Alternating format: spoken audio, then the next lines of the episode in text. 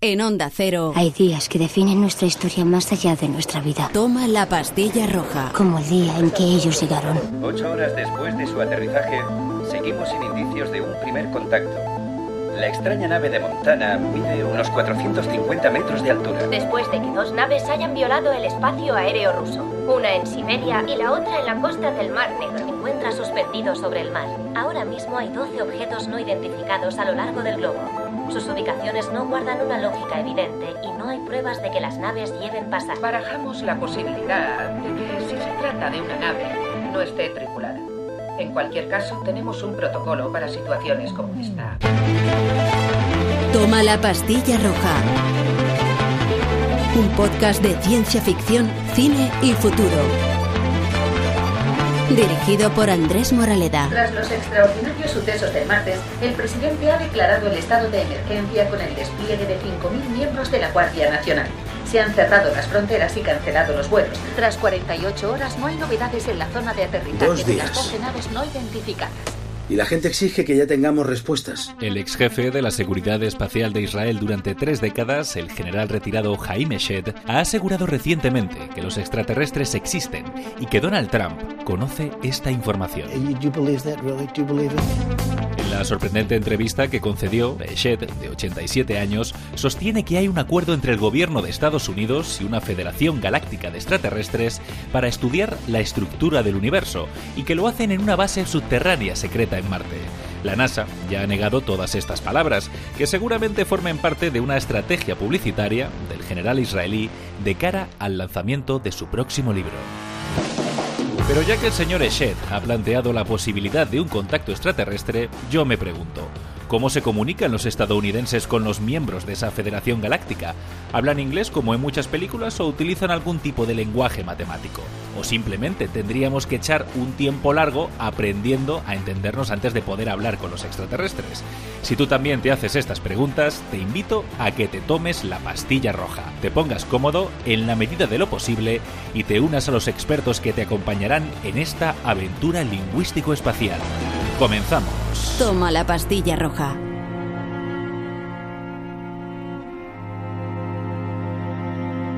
Mi nombre es Miguel Alcíbar, eh, soy biólogo y doctor en comunicación, imparto docencia e investigo en la Universidad de Sevilla sobre comunicación y más concretamente sobre comunicación pública de la ciencia. Entre 2004 y 2007 fui el responsable de comunicación del Centro de Astrobiología, un centro dependiente del Consejo Superior de Investigaciones Científicas, del CSIC, y del Instituto Nacional de Técnica Aeroespacial, del INTA. Y además fue en su día el primer centro no estadounidense en estar asociado a la red de centros astrobiológicos de la NASA. Vivimos un momento único en nuestra historia, en la historia de toda civilización.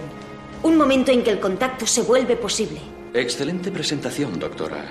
Pero si bien nuestra fundación tiene como fin apoyar programas experimentales, debo confesar que su propuesta, más que a ciencia, suena a ciencia ficción. Sí es cierto que ha habido proyectos, que todavía los hay, centrados en la posibilidad de establecer un contacto con una civilización alienígena. Eh, todos estos proyectos suelen englobarse dentro de un campo muy amplio que se denomina comunicación con inteligencias extraterrestres. SETI, por sus siglas en inglés, y que es una rama de otro campo mucho más amplio, que es el de la búsqueda de inteligencias extraterrestres, el famoso SETI, y que básicamente pues se enfoca este campo, el de la comunicación con inteligencia extraterrestre, a elaborar mensajes destinados a que otras civilizaciones tecnológicas pudieran captarlos y descifrarlos eventualmente o a descodificar posibles mensajes que estas civilizaciones pudieran enviar. Un momento, un momento, son números. Ha sido un 3 y el anterior era un 2. Ah, están en base 10, empecemos a contar y veamos hasta dónde llegamos. Es un 5. De hecho, el primer experimento, que fue el precursor de- del conocido programa SETI, data de una época tan temprana como 1960, que es el, el- el proyecto OZMA. Es el que daba un poco lugar a, a la película Contacto. La doctora Arroway dedicará su precioso tiempo de observación a escuchar. escuchar señales de. Hombrecitos verdes. Este proyecto, el proyecto OZMA, OZMA, fue impulsado por el astrónomo Frank Drake, que también es uh, muy famoso por la ecuación que lleva su nombre, con la que intentó calcular el número de civilizaciones inteligentes que pudieran existir en el universo. Y el objetivo fundamental del proyecto OZMA- OZMA fue eh, buscar signos de vida inteligente en sistemas solares distantes. Y eso lo, lo hicieron emitiendo señales interestelares de ondas de radio.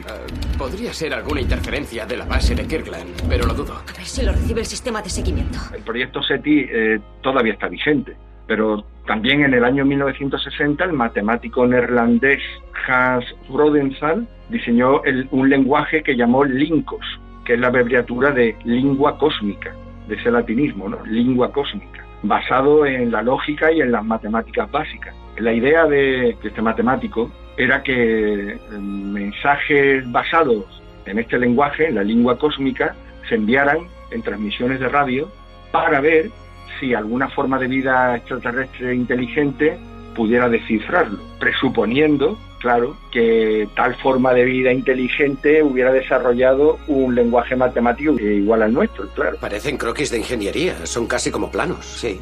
Nosotros creemos que el mensaje contiene instrucciones para construir algo, una especie de máquina. Este campo, que se le llama ampliamente comunicación con inteligencias extraterrestres, bueno, los científicos que de alguna manera han desarrollado este campo y que han tenido congresos y reuniones en el pasado, no solamente hay científicos propios de las ciencias llamadas naturales, ¿no? sino que también hay filósofos, hay lingüistas, sí, sí. Es un debate interesante, es muy especulativo, ciertamente, claro, no conocemos ninguna civilización extraterrestre inteligente, es más, no conocemos todavía la existencia de vida extraterrestre fuera de nuestro planeta, pero sí que hay congresos y hay, y hay incluso literatura donde se maneja todas estas posibilidades, incluso desde un punto de vista lingüístico. Encabeza todas las listas en lo que a traducción se refiere. Tengo algo que quiero que me traduzca.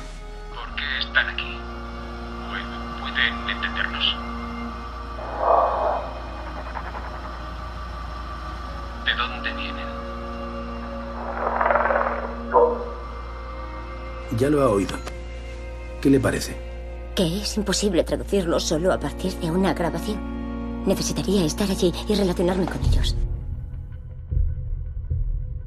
En la ciencia ficción, la posibilidad de un contacto extraterrestre casi siempre se ha centrado más en el antes y en el después de ese encuentro, en la búsqueda de vida inteligente ahí afuera, como en Contact, o en las consecuencias de ese descubrimiento, normalmente catastróficas, como en la Guerra de los Mundos. Pero el proceso comunicativo de ese primer contacto es algo que se ha abordado menos en la ficción. Normalmente los extraterrestres no vienen con intención de hablar o han aprendido el inglés, porque siempre llegan a Estados Unidos casualmente, o bien disponemos de un milagro sistema de traducción simultánea para hablar con ellos. Pero yo me quiero fijar en la película La llegada, de Denis Villeneuve, porque en ella es una lingüista la que establece ese primer contacto con los extraterrestres. Soy Judith González Ferrán, soy lingüista y miembro del equipo de la Fundeu RAI. Recuerden, necesitamos respuestas lo antes posible. ¿Qué quieren? ¿De dónde son? ¿Por qué están aquí?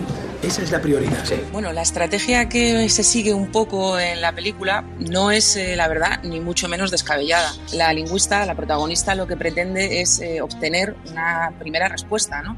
Primero cree que esa respuesta va a ser hablada y luego ya se da cuenta de que no, de que va a ser escrita, pero así es como habría que empezar. Una vez que tenemos, digamos, un repertorio de respuestas, lo que tenemos es una muestra de lengua. El asunto a partir de ahí es eh, tratar de analizar esa muestra de lengua, de identificar en ella los patrones que sean recurrentes y descifrar cuándo y por qué se repiten, lo que significan. ¿no? Todas las lenguas, eh, digamos, son códigos. Vistos como tales, como un código, no son más que un repertorio de unidades que se combinan de acuerdo a unas reglas. Como lingüista, ¿cómo te acercas a ese código? Pues bueno, pues por nuestro conocimiento de las lenguas del mundo, lo que cabe esperar es que ese nuevo código tenga presentes, de alguna manera, no sabemos cómo, porque lo desconocemos, una serie de elementos. Pero, por ejemplo, yo supondría que de alguna manera esa lengua tiene que codificar el tiempo. Pongamos un ejemplo, hay lenguas que tienen sistemas verbales más complejos y otras más sencillos, pero todas marcan de alguna manera, y simplificando mucho, el pasado, el presente o el futuro. Se puede hacer con una forma verbal entera, se puede hacer con una parte de una palabra, del verbo, se puede hacer con una partícula,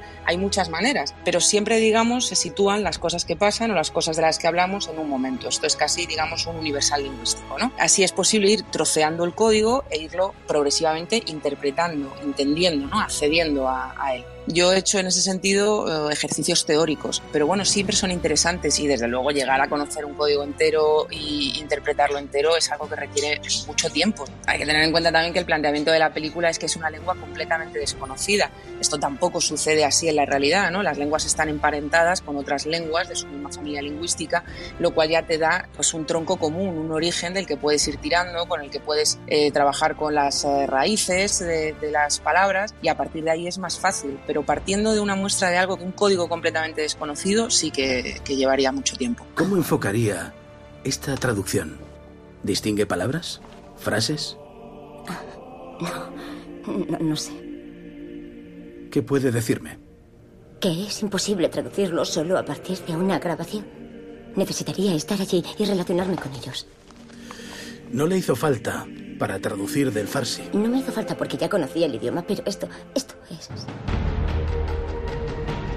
En la llegada, los extraterrestres no son humanoides, más bien son una especie de pulpos gigantes, denominados heptápodos, que emiten unos sonidos que apenas pueden considerarse lengua. Solo se les puede ver a través de una especie de pantalla en el interior de su nave espacial, y no sabemos muy bien si son capaces de entender lo que decimos o no. ¿Para qué es eso? Es un apoyo visual. Verán, nunca voy a poder repetir sus palabras si es que hablan pero quizá tengan algún tipo de lenguaje escrito o base de comunicación visual. De acuerdo. Empecemos. El Marco Común Europeo de Referencia para la Enseñanza de Lenguas, que es un documento que establece los niveles de competencia que hay a la hora de adquirir un idioma que no se conoce, una lengua que no se conoce, establece que el primer nivel, el más básico, es este mismo, el ser capaz de realizar unos intercambios comunicativos que son básicos, con palabras que son muy sencillas y apoyándonos en los gestos o en la información que tenemos en el entorno. Pues si estoy en una tienda puedo señalar lo que necesito, si estoy perdido lo puedo indicar en un mapa. Eh, este, digamos, es ese nivel más básico en el que uno tiende a apoyarse, a señalar, a escribir algo básico o, a mostrarlo. Son siempre eh, intercambios que se dan en presente y, en primera persona. Desde ese punto de vista, bueno, es sí, lo que se hace en la película, de tratar de escribir algo, pues eh, puede ser razonable, sí, porque, porque ya digo que es, que es habitual. Otra cosa es, claro, que un extraterrestre vaya o no a, a entender esto, pero bueno, en la película le funciona. No quiero quitar de mérito a su éxito, pero doctora Banks, ¿realmente es el enfoque indicado? Intenta enseñarles a leer y hablar. Eso lleva más tiempo.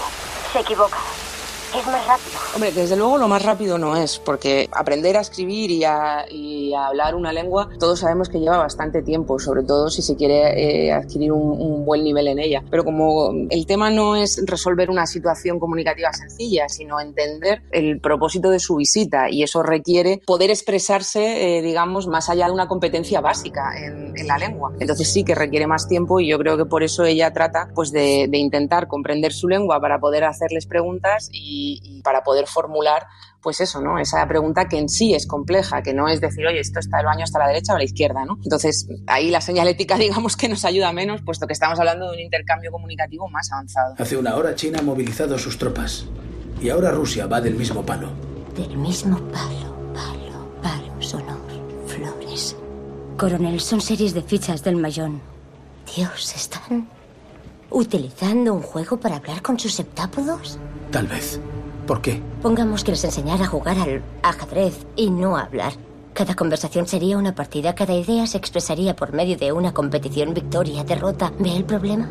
Si solamente te doy un martillo, todo se convierte en un clavo. Como una lengua es un código de piezas que se combinan con unas reglas, tú y yo nos podemos poner de acuerdo en que en el ajedrez o con cualquier otras piezas tenemos esas piezas y nos ponemos de acuerdo en lo que significan, ¿no? Y entonces cuando yo te, te muevo un peón, pues a lo mejor estamos de acuerdo en que yo soy el peón y que voy para adelante significa tal, si avanzo dos casillas significa no, si avanzo tres significa sí, qué sé yo. Podemos poner eh, las reglas que, creamos, porque al final, pues es esto. Eh, mm, lo hemos hecho otras veces en la historia, es lo que hacemos, por ejemplo, con el código Morse, con el código binario. Estamos de acuerdo en que determinadas combinaciones tienen un significado y aprendemos eso. Creo que en la película se plantea muy bien el papel fundamental que tiene el contexto para la comunicación, porque pone de manifiesto que cuando falta un contexto compartido entre el emisor y el receptor, se pueden dar situaciones de malinterpretación de las intenciones que tiene, en este caso, el emisor, ¿no? El estápodo. ¿Cuál es vuestro propósito en la Tierra?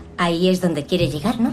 Exacto. Bien, Entonces, primero debemos asegurarnos de que comprenden lo que es una pregunta. Vale, una petición de información que requiere una respuesta. Después, debemos aclarar la diferencia entre vosotros, ellos dos en concreto, y todos vosotros, la especie, porque no queremos saber qué hace aquí fulanito el extraterrestre, sino por qué ha aterrizado su especie. La comunicación humana es un proceso muy complejo, que desde luego va mucho más allá de un mero intercambio de información. La comunicación podemos decir que es un acto cointencional, es decir, es un acto en el que se pone en la palestra tanto las intenciones de quien produce el mensaje como las que del que interpreta ese mensaje. Y no podemos olvidar que en eso el contexto compartido entre el emisor y el receptor es crucial para que el receptor puede interpretar el mensaje que le envía el emisor. Viendo la película me, recordó esta parte de, la estrategia de los chinos a un libro que hay que es bastante curioso que se llama El castillo de los destinos cruzados de Italo Calvino. Imagínate, ¿no? Un bosque muy espeso y en el medio de él hay un castillo que digamos que ofrece refugio a los viajeros a los que la noche les pilla en camino. Los viajeros entran todos a este castillo y no se conocen, vienen de lugares muy remotos y no comparten una lengua común. Pero en la taberna del castillo, al calor del fuego, surgen conversaciones entre los viajeros que se encuentran. ¿Cómo se comunican todos estos viajeros en una especie de coiné, de lengua franca común? Con las cartas. Juegan a partidas de cartas y a través de las cartas tratan de contarse las historias de unos y de otros. La carta del caballo, bueno, pues un caballero camina por el bosque. La sota y unos bastos. Eh, una dama en apuros, quizá una contienda, ¿no? Eh, sacamos las espadas, bueno, pues entonces luchamos son ese tipo de interpretaciones las que se dan y cómo, y cómo los protagonistas van contando su historia. Pero bueno, en el libro esto está sujeto a muchas interpretaciones. Las cartas pueden significar una cosa o pueden significar otra. Es posible leerlas de distintas maneras, ¿no? Inventarse historias distintas, digamos, al calor de lo que las cartas sugieren. Esto de la ambigüedad justamente se ve también en la película, porque está ese momento en el que los extraterrestres emplean la palabra arma. Ofrecer arma. Y la lingüista precisamente trata de hacerles ver que un arma puede ser una herramienta, que quizá es un regalo. No sabemos si entienden la diferencia entre un arma y una herramienta. Nuestra lengua es confusa y hay palabras con dobles significados. Pero claro, ya los militares han oído la palabra arma y de ahí no hay quien les saque. Hay que sopesar la posibilidad de que nos estén provocando para que nos peleemos hasta que se imponga un solo bando. No hay pruebas de ello. Claro que sí. La ambigüedad en realidad está presente en todas las lenguas. Lo que pasa es que como conocemos esas lenguas y tenemos una cultura compartida, tenemos herramientas para desambiguarlas. Pero esto no es tan descabellado lo que sucede en la película. Hay que pensar, por ejemplo, a mí se me viene a la cabeza hostes en, latín. Esta palabra en nuestra lengua, en español, ha dado huésped, que significa invitado, el que viene de fuera y es invitado, pero también significa, y de esa raíz procede, hostil, ¿Por qué? Porque el que viene de fuera también puede ser el enemigo. No sabemos con qué intenciones viene, ¿no? Y esta es un poco la clave de la película, ver qué tipo de, hostes en latín eres tú, ¿no? Si, si eres un enemigo o eres un invitado. Hay muchas cosas que no sabemos sobre los heptápodos. Del griego, hepta, siete. Podo, patas. Siete patas. Heptápodo. ¿Quiénes son? Tratar de responder a ello de una forma convincente tropieza con el hecho de que, aparte de poder verlos y oírlos, los septápodos no dejan absolutamente ninguna huella. ¿Son científicos o turistas? Si son científicos, no parecen hacer muchas preguntas. ¿Cómo se comunican? En este sentido, Luis nos ha dejado a todos en ridículo. El primer logro ha sido descubrir que no existe ninguna correlación entre lo que un heptápodo dice y lo que un heptápodo escribe. Las lenguas naturales que nosotros conocemos son primero orales. La escritura es, digamos, eh, un accidente en las lenguas. Un accidente precioso, si quieres, pero vivimos muchísimo tiempo sin, sin escritura y, vivíamos bien, quiero decirte, con, con, los medios que había y demás, pero, pero sin escritura. Nuestro aparato fonador, desde este punto de vista, nos permite comunicarnos de una forma que es rápida, que es eficaz y que es completa, sin, digamos, eh, tener la necesidad eh, como tal de, escribir. O sea, me refiero que no tenemos que ir con una pizarra por la vida como hace la protagonista, ¿verdad? Eh, la escritura, sobre todo, nos trajo, a mi humilde entender, un regalo increíble, que es al final la posibilidad de transmitir la experiencia, de dejarla por escrito, digamos, de no tener que volver a vivir para saber. Lo que hizo posible la escritura fue poder transmitir el conocimiento y así seguir aumentando experimentándolo. Pero no, no comunicarnos, comunicarnos ya nos podíamos comunicar de manera oral. Lo que pasa que, claro, que tenías que comunicar con el que tenías al lado, cosa que la escritura cambió radicalmente, ¿no? Poder comunicarte con generaciones venideras, con eh, gente que estaba lejos en el, en, el espacio o, en el tiempo. Esto es lo que posibilita la, la escritura, pero desde luego las lenguas, tal y como nosotros las conocemos, son primero orales. A diferencia de todas las lenguas humanas escritas, su escritura es semasiográfica. Transmite un significado, no representa sonidos. Esto responde a una clasificación que hay en lingüística entre lo que se llaman lenguas semasiográficas y lenguas glotográficas. Estos dos em, palabras lo que significan es que bueno, pues hay lenguas donde son glotográficas, es decir, lenguas que hablamos y que se escriben, y luego las hay semasiográficas que son no habladas pero escritas. Sobre este tipo de lenguas hay algunos estudios, hay a veces se señala que la la tribu Yukagir, que es una tribu que está, eh, bueno, en Rusia, casi limitando con el Ártico, tiene una, una lengua, el Yukagiro, que entraría un poco dentro de esta tipología. Pero son lenguas que no están, la verdad, muy estudiadas. Se les suele catalogar dentro de las lenguas urálicas, pero también, eh, bueno, sobre eso hay dudas. Más bien se trataría como de un parentesco y no tanto como, de, como tal parte de ese tronco, de esa familia lingüística. Pero bueno, y son lenguas además que están en peligro de extinción, que tienen muy, muy pocos hablantes porque, a diferencia del habla, un logograma carece de tiempo. Como sus naves o sus cuerpos, su lengua escrita no va hacia adelante o hacia atrás, los lingüistas llaman a esto escritura no lineal. Parece ser que en ese trazo único que ellos escriben, digamos de golpe, es como si dijéramos una oración entera, con significado global, en una sola forma. Claro, nuestras lenguas no son así. Nosotros colocamos eh, una unidad detrás de otra en una línea en la cadena hablada. Por eso decimos que nuestra escritura o nuestra lengua son lineales. Así digamos que vamos pieza a pieza, palabra a palabra, componiendo el significado total. A ver, no todas las lenguas lo hacen exactamente así, pero sí que lo hacen más o menos así. Por ejemplo, en español vamos sumando palabras, ¿no? Ponemos una palabra, otra, otra y al final tenemos una oración con un sentido. Bueno, en turco, por ejemplo, van sumando como pedacitos a las palabras, van sumando, van añadiéndole sufijos, interfijos, etc. Esto es así porque el, turco es una lengua aglutinante. Hay otros ejemplos, en, alemán, por ejemplo, eh, se pone el verbo muchas veces al final de la oración. Esto hace que si la oración es larga, uno pueda estar leyendo dos renglones sin saber si esto ya pasó o va a pasar. También es, digamos, un ejemplo menos, menos lineal y más circular. En lingüística, eh, digamos que hay muchas características, unas em, lenguas potencian más unas y otras lenguas potencian más otras y en función de eso se establecen una serie de tipologías. Eh, así como tal, este significado global en una oración, pues la verdad a mí no se me ocurre ningún, ningún ejemplo de lengua en, en la realidad solamente, bueno, pues estos extraterrestres que, que hablan con estos circulitos del café.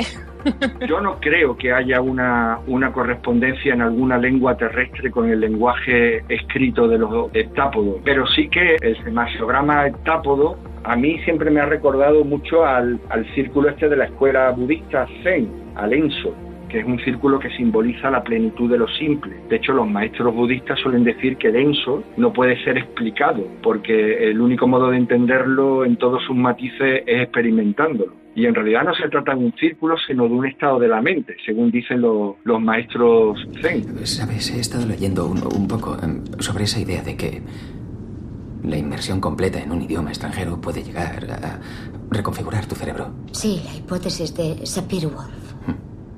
La teoría de que... Es, es, la teoría de que nuestro lenguaje determina nuestra forma de pensar y... Eh, sí, afecta nuestra forma de verlo todo. Es... Eh, por curiosidad, ¿tú sueñas en su lengua?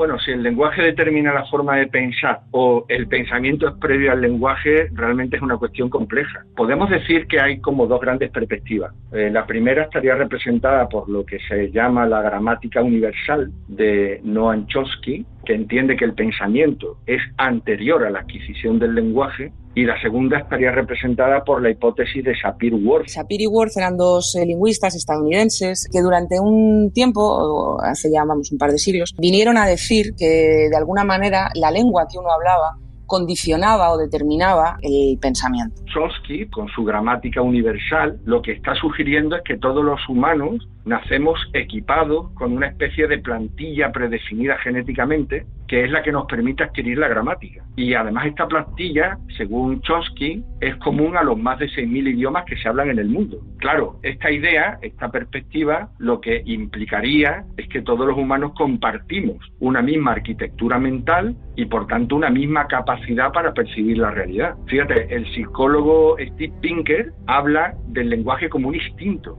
para poner precisamente eso de relieve, ¿no? que las personas saben hablar en el mismo sentido que, por ejemplo, las arañas saben tejer una tela de araña. Por tanto, en este sentido, para la gramática universal, el lenguaje humano sería una adaptación evolutiva. Y en la llegada, en la llegada en la película, sin embargo, hay un diálogo revelador ¿no? entre el físico y la lingüista, en el que el físico le dice que está leyendo sobre la posibilidad de que si uno se sumerge en una determinada lengua, eso puede modificar la estructura y la función del cerebro. Sí, la hipótesis de Sapir-Whorf. Pues básicamente la hipótesis de Sapir-Whorf sostiene que es la cultura, por medio del uso del lenguaje, y no una suerte de plantilla predefinida biológicamente, como dice la gramática universal de Chomsky, la que determina nuestra manera de pensar, en especial nuestra forma de clasificar el mundo que percibimos. Y eso es lo que se suele llamar determinismo lingüístico y es la versión fuerte de la hipótesis, porque la hipótesis tiene, como una hipótesis que ha tenido muchos detractores, ha sufrido, digamos, cambios desde que se postuló. Esa versión fuerte de ese determinismo eh, en el que la lengua determina el pensamiento está hoy superado. No, no se cree ya que sea así. Ha habido muchos estudios después que han demostrado que no. Por ejemplo, hay un lingüista que se llama Geoffrey Pullum que dice una cosa muy interesante sobre el típico ejemplo ese que se pone muchas veces para ilustrar la hipótesis de Sapir-Whorf.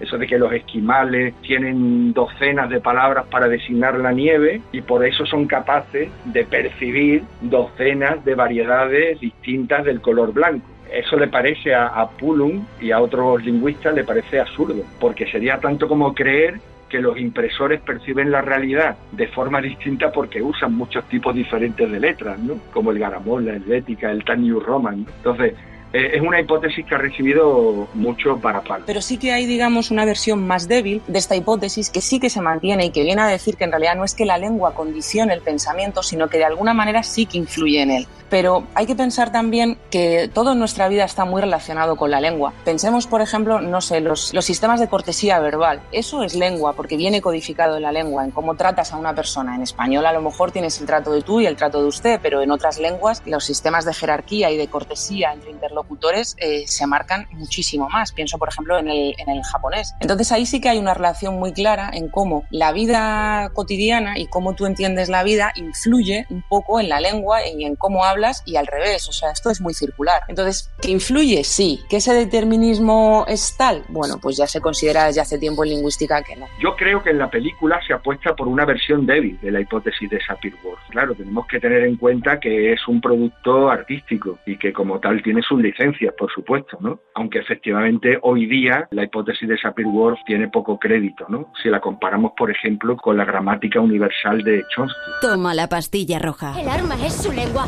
Nos la regalaron. ¿Sabe lo que significa? Que podremos aprender heptápodo si sobrevivimos. Si uno lo aprende, cuando lo aprende realmente, comienza a percibir el tiempo como ellos. Entonces puede ver el porvenir. El tiempo no, es igual para ellos.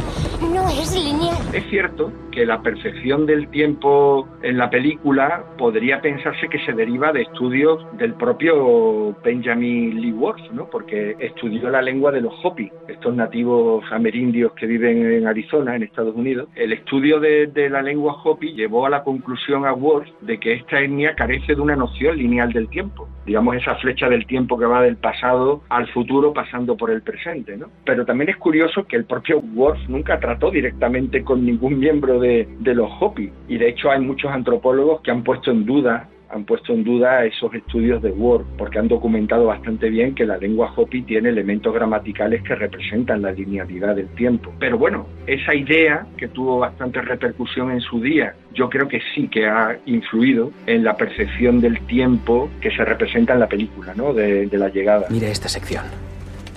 Parece que habla de tiempo. Su símbolo de tiempo está por todas partes.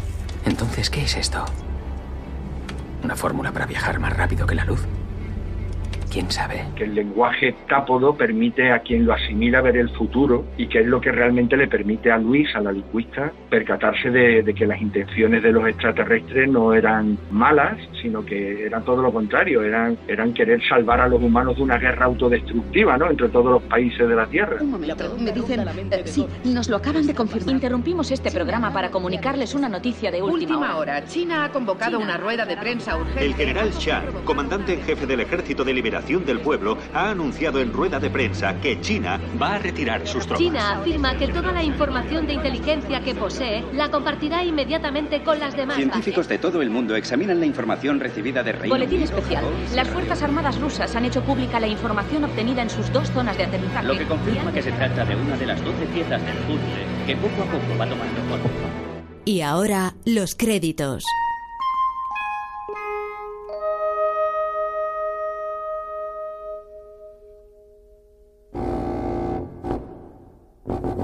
Lenguajes capaces de hacernos ver el futuro, o simplemente idiomas distintos. La ciencia ficción ha abordado de muchas maneras la problemática de una hipotética comunicación con los extraterrestres. En encuentros en la tercera fase, el idioma común era la música que en realidad no es más que una suerte sonora del lenguaje matemático, que también aparece en Contact, en forma de instrucciones para construir una máquina para poder llegar hasta ellos. Podría ser cualquier cosa. Por ejemplo, un caballo de Troya. Lo construimos y del surge todo el ejército de Vega. ¿Por qué correr ese riesgo? Podría ser un arma. Justo, o una máquina que destruyera el mundo. Ya sea la música, matemáticas o un idioma casi mágico como el de la llegada, lo cierto es que más que poder hablar con los extraterrestres, lo importante es entenderlos y que nos entiendan. Y eso no es nada fácil, ni siquiera para nosotros los humanos, hablando el mismo idioma.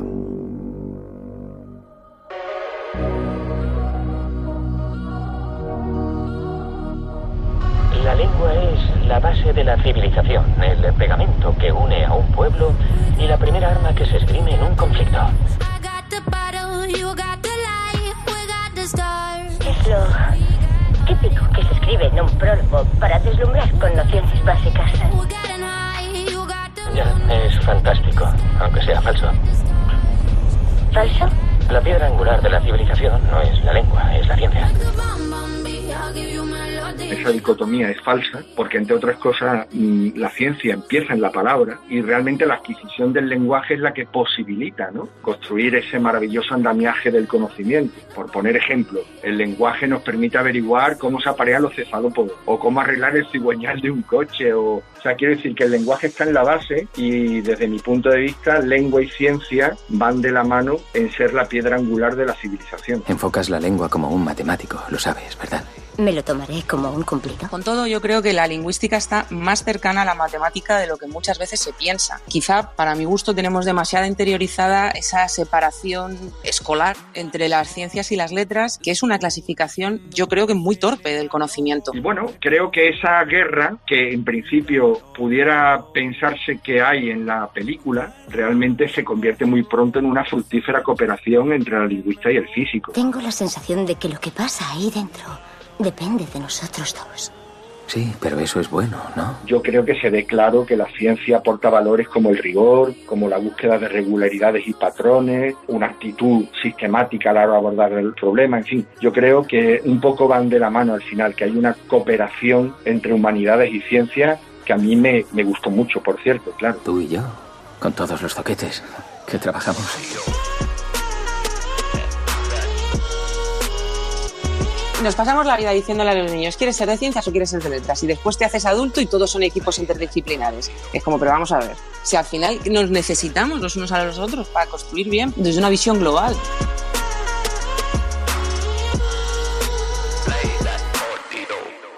Me alegro de tenerte a ti.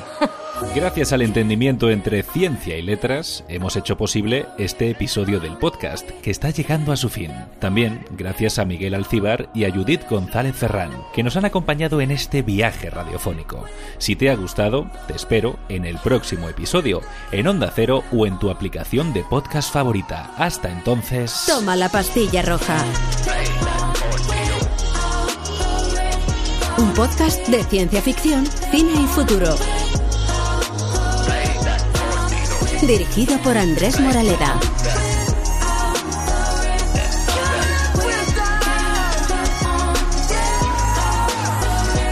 Onda Cero.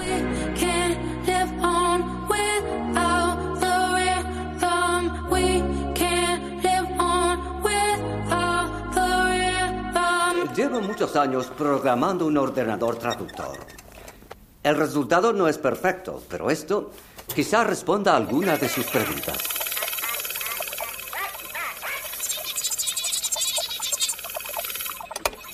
De piel verde, hace 800 siglos. Sus fluidos corporales dan lugar al nacimiento de mestizos. ¿Cuántos siglos ha dicho? la verdad 800, fundamental es Oh, la vaya. autodeterminación del cosmos y es oscuro como la guadaña que ciega la cosecha. ¿Qué demonios significa eso?